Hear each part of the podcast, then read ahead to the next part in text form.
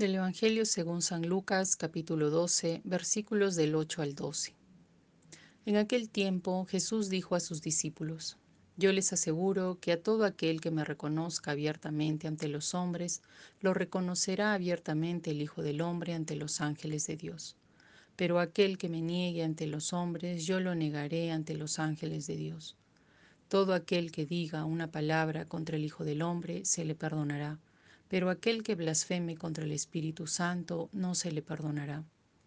Cuando los lleven a las sinagogas y ante los jueces y autoridades, no se preocupen de cómo se van a defender o qué van a decir, porque el Espíritu Santo les enseñará en aquel momento lo que convenga decir. Pareciera que en el, en el, Evangelio de hoy Jesús quiere explicarnos cómo es o cómo debiera ser nuestra relación con Él y con el Espíritu Santo.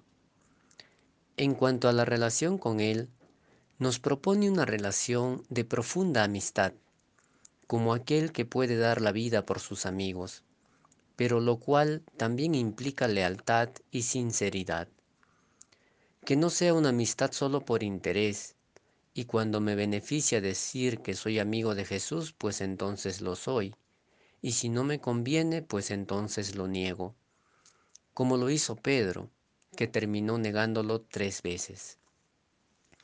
Tampoco que sea una amistad con hipocresía, y es que, más que de palabra, demostramos ser amigos y amigas de Jesús con nuestros actos, con lo que decidimos hacer cada día o dejar de hacer.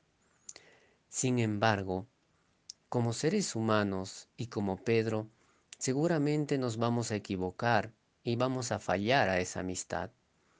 Pero Jesús, como buen amigo, nos dice que lo que digamos contra Él se nos perdonará. Así Jesús perdonó a Pedro, perdonó a los que lo crucificaron, y a cada uno de nosotros y nosotras también nos sigue perdonando. Sin embargo, parece decirnos que la relación con el Espíritu es un tanto diferente, porque a quien blasfeme contra el Espíritu no se le perdonará. ¿Qué nos quiere decir?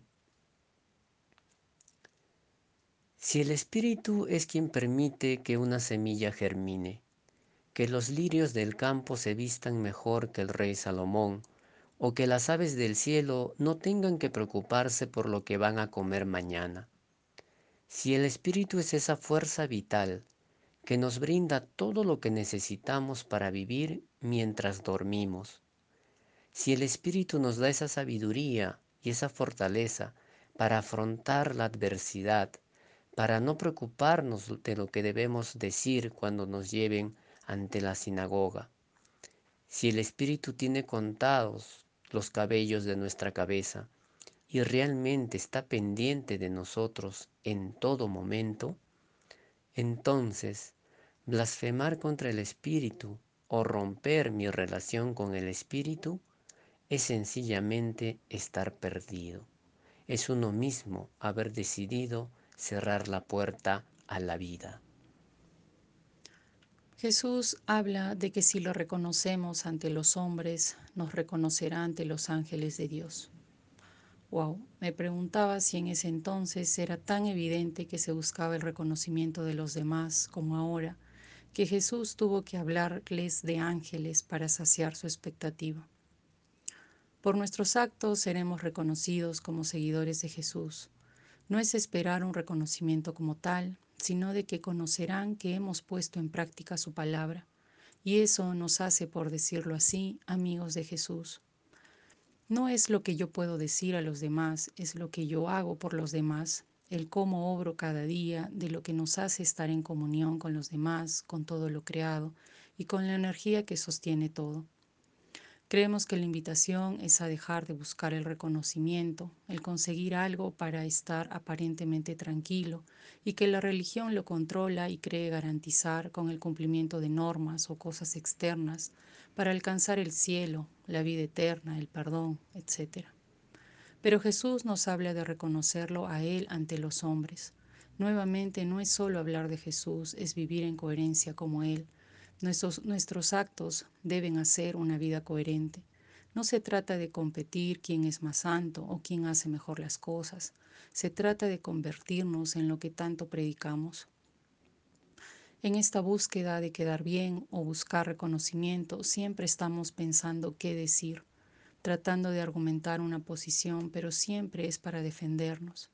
Pero Jesús da a entender que vivir en incoherencia con lo que vamos creyendo nos pondrá frente de aquellos que defienden un statu quo, no solo en el tema religioso. Jesús nos dice, no te embargue el temor, sino que confíes en el Espíritu, que es Él el que te guiará qué decir y que nos dará la fuerza para continuar. Entonces ya no se trata de mí, se trata del otro, de la otra, de cómo nuestro actuar en consecuencia hace que el cielo baje. Que podamos hacer lo que toca, no lo que quiero para mi reconocimiento o alcanzar cosas para tener seguridad. Que podamos profundizar y no quedarnos en lo externo.